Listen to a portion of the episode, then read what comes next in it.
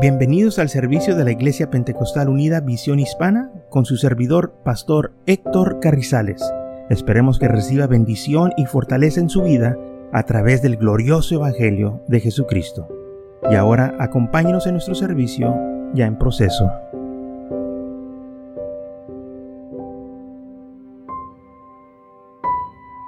Muy bien, entonces en 1 Pedro capítulo 2, versículo 4 dice así, Acerquémonos a Él, piedra viva, desechada ciertamente por los hombres, mas para Dios escogida y preciosa.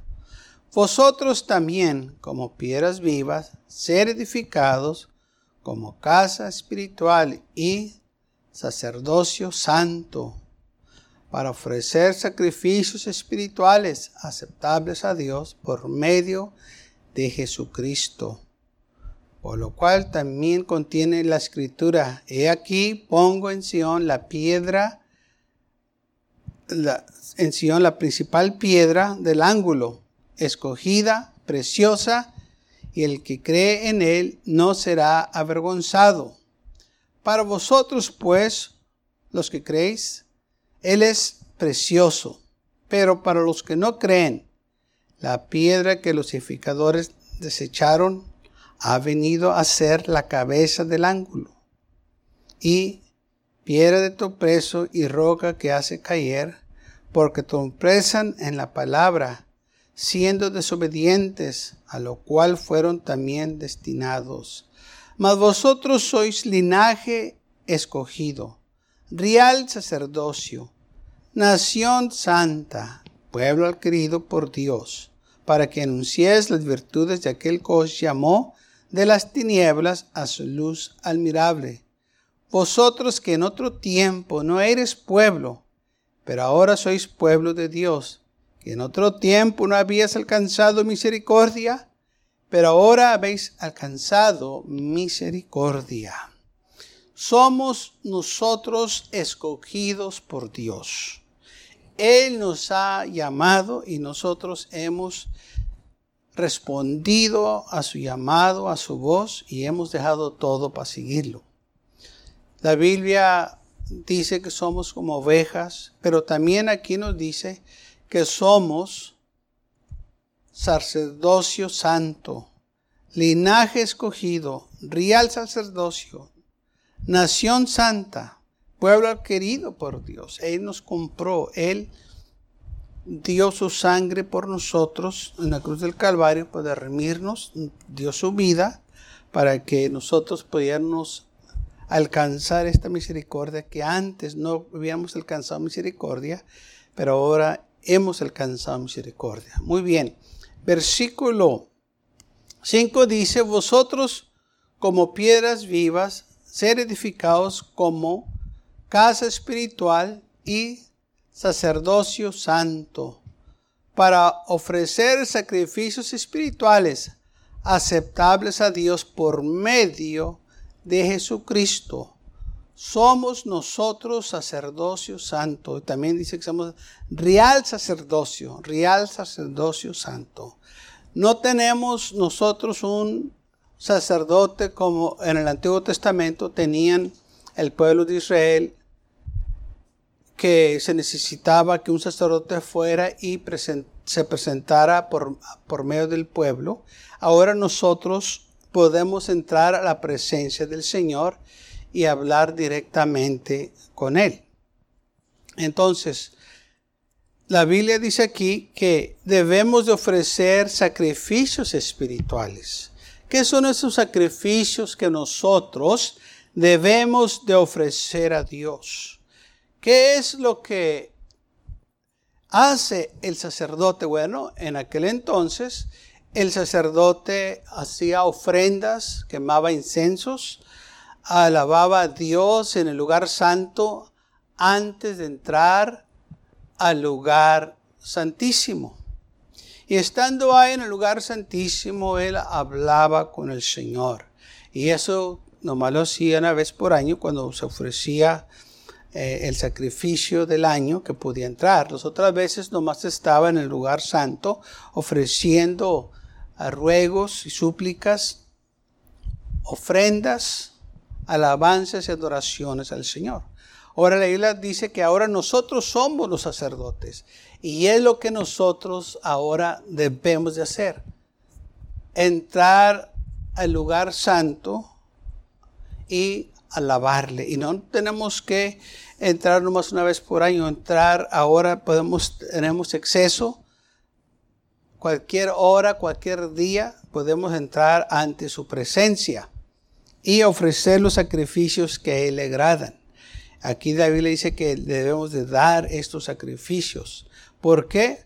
Vosotros sois linaje escogido. El versículo 9. Vosotros sois linaje escogido, real sacerdocio, nación santa, pueblo querido por Dios para que anunciéis las virtudes de aquel que os llamó de las tinieblas a su luz admirable. Entonces nosotros fuimos llamados para proclamar las grandes obras del Señor. No nomás se trata de darle este eh, cualquier palabrita al Señor, no se trata de alabarle, glorificar su nombre y también de proclamar las cosas grandes que Él hace y que ha hecho y que va a hacer. Lo que Él puede hacer es grande y maravilloso, que para Él no hay nada imposible. Jesús dijo, para el que cree todo lo es posible. Y esos son los que nosotros debemos de estar proclamando, que para Dios no hay cosa imposible. Dice, vosotros que en otro tiempo no eres pueblo, pero ahora veis, ahora sois pueblo de Dios. Antes no éramos pueblo de Dios. O sea, antes no teníamos nosotros este privilegio de tener esta relación con el Señor, pero ahora la tenemos ahora podemos alabar y glorificar su nombre. Dice que en otro tiempo no habíamos alcanzado misericordia porque si recordamos lo que dice la Biblia, que antes éramos enemigos de Dios, pero ahora somos amigos, somos hijos de Dios.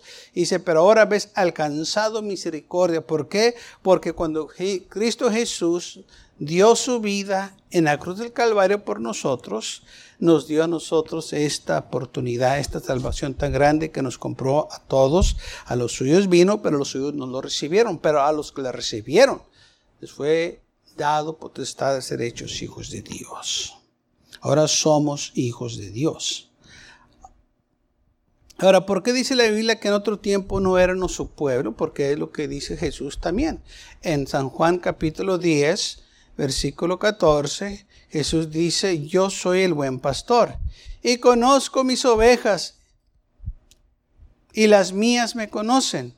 Así como el Padre me conoce y yo conozco al Padre y pongo mi vida por las ovejas, también tengo otras ovejas que no son de este redil.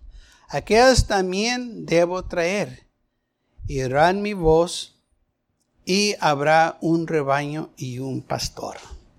Ahora bien, nosotros andábamos como ovejas descarriadas, no éramos parte del redil del pueblo de Israel, andábamos lejos, pero por ese sacrificio que el Señor hizo, de dos pueblos hizo uno, de, dos rediles hizo uno. Por eso dice aquí el versículo 16, también tengo otras ovejas, y esto el Señor estaba ya hablando del futuro, de lo que iba a suceder, que no son de este redil.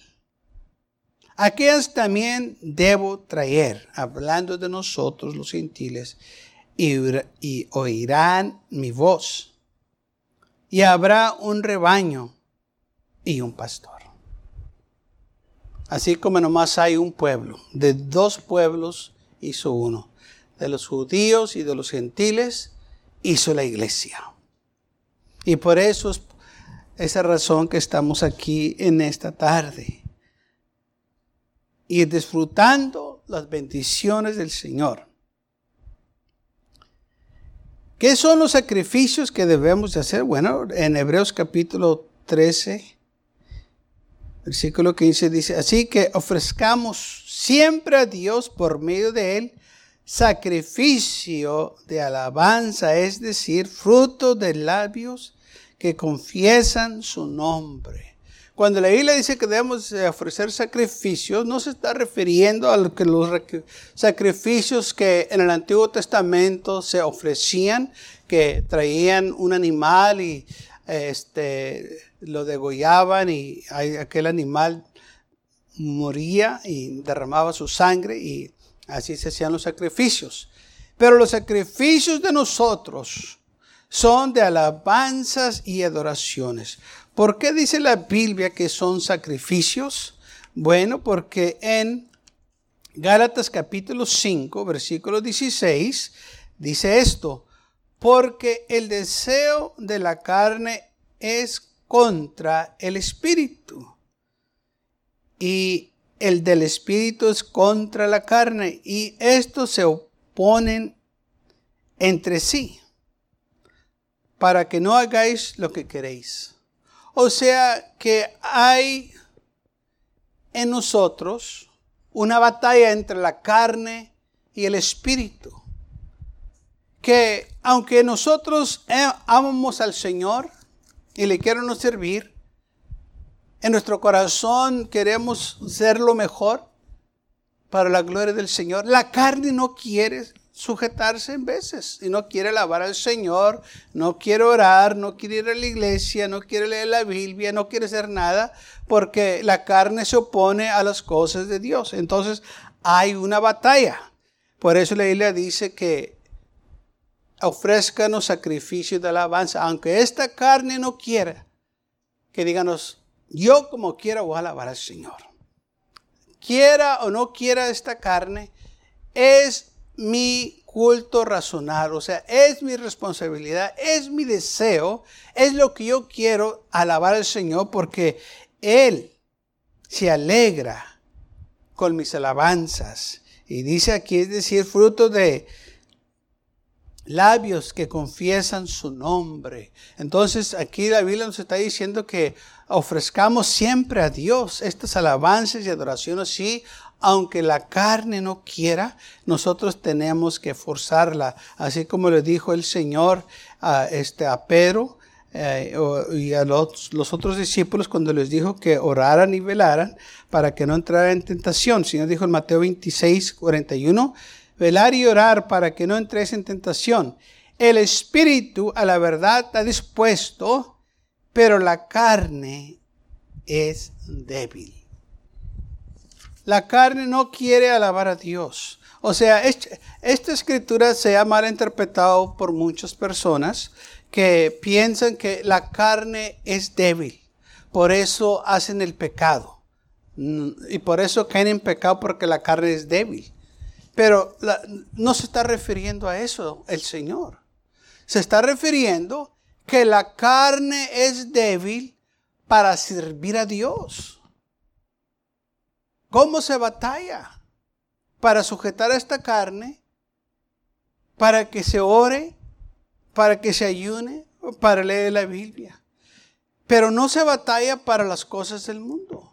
No se batalla para llevarla al placer, no se batalla para que caiga en pecado. No, no, la carne ya está programada para eso. Por eso hay una batalla en el hombre, que el espíritu está dispuesto a servir al Señor, pero la carne no está dispuesta. La carne es débil en las cosas de Dios. Qué casualidad que cuando se hacen las vigilias, la gente luego, se, se queda dormida. Oh, pero se pueden quedar toda la noche viendo la televisión. Ahí está la diferencia. Como la carne es débil para las cosas de Dios, pero fuerte para las cosas del mundo.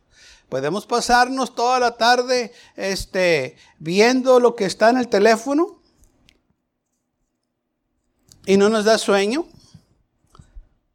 Pero si leemos la Biblia, luego, luego da sueño. ¿Vio cómo trabaja la carne? La carne no quiere servir al Señor. La carne es nuestro enemigo. Por eso dice la Biblia que el que anda conforme la carne morirá. Así que hay una batalla y nosotros tenemos que luchar contra esta carne. Muchas veces le echamos la culpa al diablo, pero el diablo no tiene nada que ver con esta carne.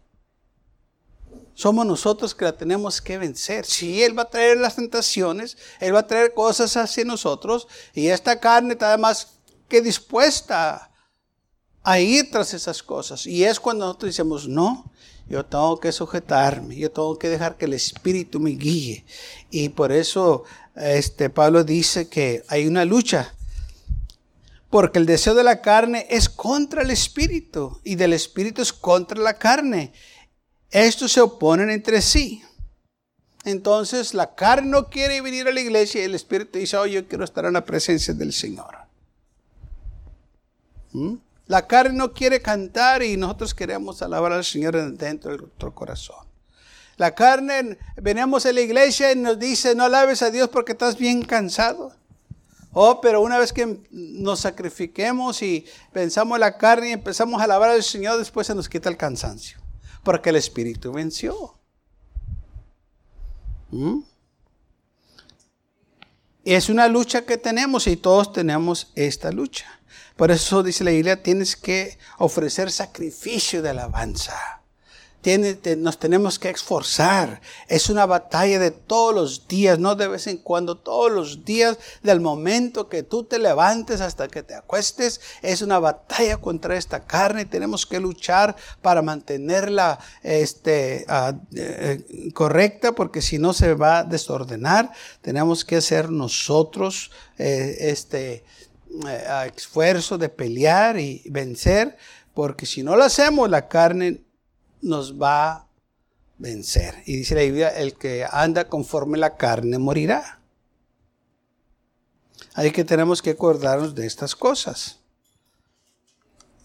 El, Salmo 107 dice así, el versículo 22, ofrezcan sacrificios de alabanza, publiquen sus obras con júbilo. Es lo que nosotros debemos de estar haciendo, ofreciendo sacrificios de alabanza. Oh, ando bien cansado. ¿Y por qué ando bien cansado? Voy a alabar al Señor con más ganas. Oh, me siento mal, por eso voy a alabar a Dios. Fíjense, la Biblia dice que hay tiempo para todo tiempo de nacer, tiempo de morir, o sea, se hace un tiempo, tiempo de guerra y tiempo de no guerra y, cosas o sea que hay tiempo que se hace ciertas cosas y hay tiempo que no se pueden hacer ciertas cosas. Pero ¿sabía usted que nosotros podemos alabar al Señor en todo tiempo? Si estamos enfermos, podemos alabarle. Si estamos con buen salud podemos alabarle. Si tenemos problemas, le podemos alabar. Si no tenemos problemas, como quiera le alabamos. Si hay aflicción, le alabamos. Y si no hay, le alabamos. O sea, nosotros podemos alabar al Señor en todo tiempo y en todo lugar. Todo está que quieramos hacerlo. Sí, para el mundo si hay tiempo, hay tiempo de sembrar y hay tiempo de cosechar, pero en el Señor todo el tiempo es tiempo de cosechar. Todo el tiempo es tiempo de recibir, porque Él todo el tiempo está dispuesto para darnos bendiciones. O sea que nada limita al Señor, solo nosotros. Por nuestra incredulidad y que dejamos que la carne nos guíe. Por eso dice la Biblia, sacrifícate, esfuérzate Alaba al Señor. Dale una alabanza. Alábalo con voz de júbilo. Alábalo con trompetas y danza. Alábalo. Porque cuando tú haces esos sacrificios de alabanza, de oración, porque era requerido para los sacrificios que hicieran, eh, digo, los sacerdotes que hicieran estos sacrificios, también nosotros se requiere hacer estos sacrificios para vencer la carne. Porque esta carne no quiere que alabemos al Señor. Esta carne quiere que seamos perezosos en las cosas del Señor. Esta carne quiere que le demos prioridad a ella y no lo podemos hacer. Tenemos que buscar las cosas del Señor en el Espíritu. Pero se dice la idea que andemos en el Espíritu y no en la carne. Porque la carne no se va a enseñorear de nosotros. No puede. Porque el momento que lo haga, dice la Biblia, que entonces nosotros vamos a ser esclavos del pecado, porque la carne busca el pecado, la carne le encanta el pecado. Y nosotros no podemos regresar a la vida que antes vivíamos. Entonces por eso dice la palabra del Señor que no andemos conforme a la carne, sino conforme al Espíritu.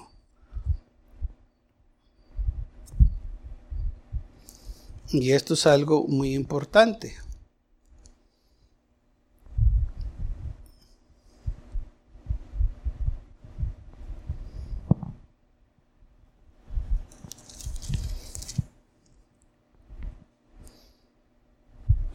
La Biblia también nos dice que no prestamos nuestros miembros al pecado como instrumentos de iniquidad, sino presentar vosotros mismos a Dios como vivos entre los muertos y vuestros miembros a Dios como instrumentos de justicia.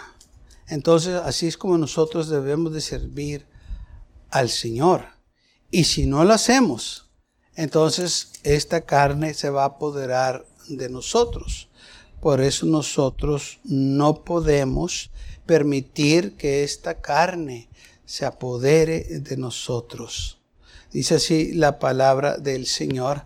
Así que hermanos, dice, porque si vivemos conforme a la carne, porque si vivís conforme a la carne, si vamos a vivir conforme a la carne, y esto lo dice en Romanos capítulo 8, versículo 13, moriréis. Si vivemos conforme la carne, vamos a morir. Mas si por el Espíritu hacer morir las obras de la carne, viviréis. Porque todos los que son guiados por el Espíritu de, de Dios, estos son hijos de Dios. Pues no habéis recibido el espíritu de esclavitud para, para estar otra vez en temor, sino habéis recibido el espíritu de adopción, por, por lo cual clamáis, clamamos Abba Padre. Entonces, la Biblia nos dice que si nosotros somos guiados por el Espíritu, entonces somos hijos de Dios. Y si andamos conforme la carne, pues vamos a morir. No podemos nosotros dejar que esta carne se apodere de nosotros. Tenemos que hacer esos sacrificios. Me siento muy cansado, pero como quiera voy a alabar al Señor. Aunque esté enfermo, yo le voy a dar gracias a Dios. Aunque me sienta desanimado, yo voy a seguir confiando y decirle gracias Señor, porque estás conmigo. Entonces el salmista también dice en Salmos 116, 16, oh Jehová, ciertamente yo soy tu siervo siervo tuyo soy, hijo de tu sierva, tú has roto mis prisiones. Te ofreceré sacrificio de alabanza e invocaré el nombre de Jehová. Por eso te voy a alabar, Señor, porque has roto mis prisiones, has rompido las cadenas y las legaduras. Ahora soy libre y yo te voy a ofrecer sacrificio de alabanza, porque es lo que hacían los sacerdotes, ofrecían sacrificios.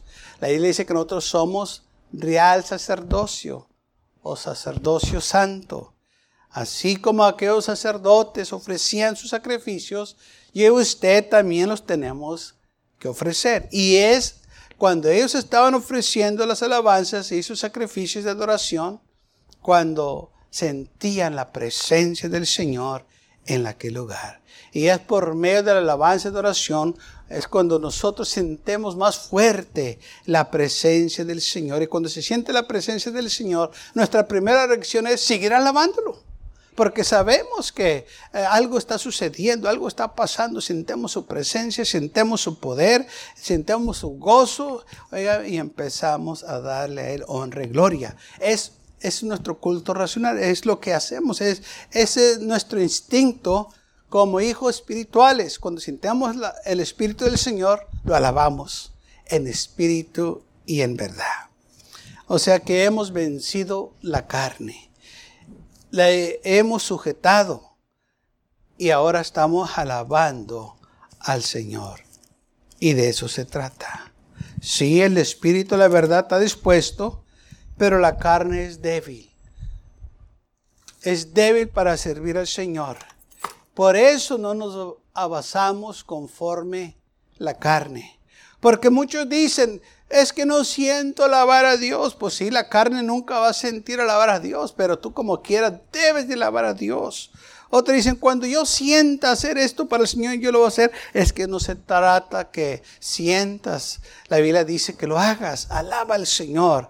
Aleluya. ¿Te sientes mal? Alaba al Señor. ¿Te sientes bien? Alaba al Señor. ¿Te sientes con gozo? Alaba al Señor. ¿Te sientes triste? Alaba al Señor. Ofrece sacrificios de alabanza, de adoración. Por es lo que dice la palabra del Señor, que lo háganos. Porque somos linaje escogido, nación santa.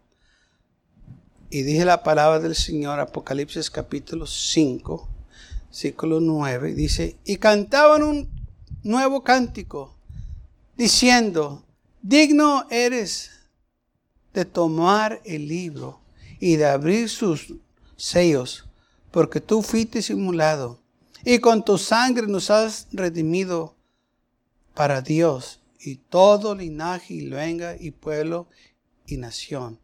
Y nos has hecho para nuestro Dios reyes y sacerdotes. Y reinaremos sobre la tierra. Somos reyes ante los ojos de Dios. Somos un pueblo privilegiado. Somos como dice la Biblia aquí, nación santa, real sacerdocio, linaje escogido. Pero nos hizo para qué? Para que anunciemos las virtudes de aquel que nos llamó de las tinieblas a su luz admirable.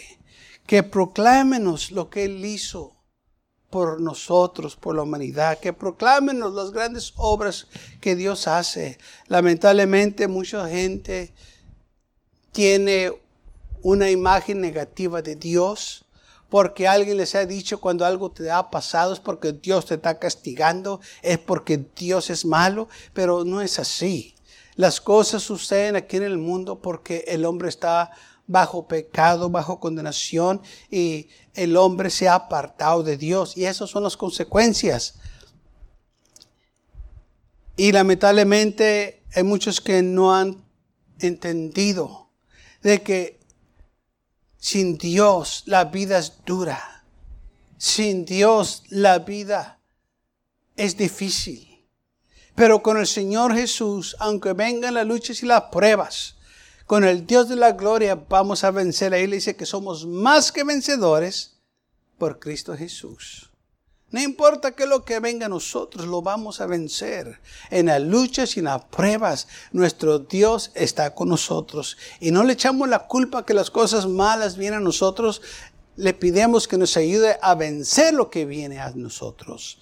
Y nos regocijamos porque Él ha prometido estar con nosotros y nos va a ayudar a seguir adelante. Está que nosotros, no importa la situación, no importa lo que estemos pasando, tenemos que ofrecer los sacrificios de alabanza, sacrificios espirituales aceptables a Dios.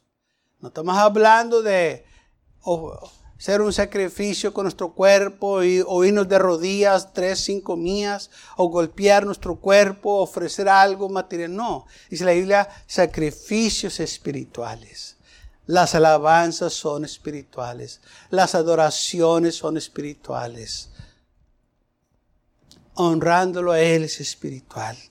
Y es lo que a Él le agrada. Por eso dice la Biblia que Él anda buscando verdaderos, verdaderos adoradores que le adoren en espíritu y en verdad.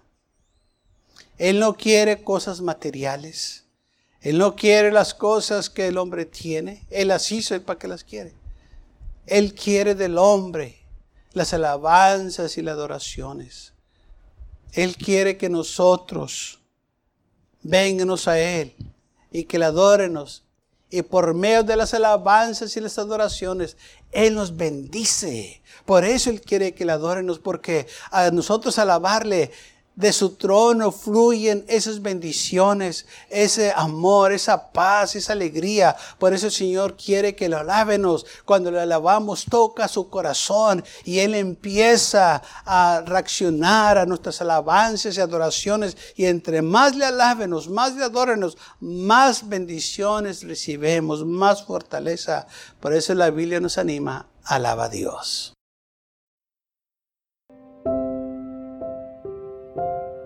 Gracias por acompañarnos y lo esperamos en el próximo servicio. Para más información, visítenos en nuestra página web macallen.church. También le invitamos que nos visite nuestra iglesia que está ubicada en el 2418 Bowman Avenue con esquina calle 25 en McAllen, Texas 78501.